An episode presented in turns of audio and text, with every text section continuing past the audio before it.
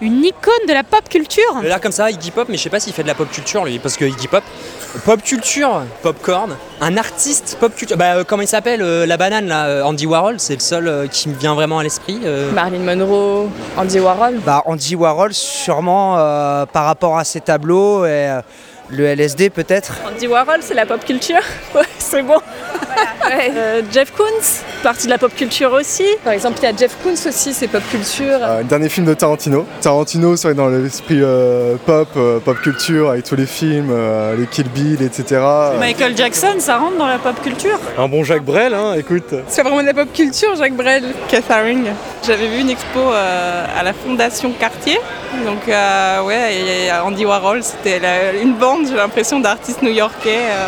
Banksy, je sais pas. Ben moi dans ma tête je vois des trucs euh, japonais, genre des animés, des mangas. Quand je pense pop culture, je pense surtout à l'univers euh, des comics ou des dessins animés.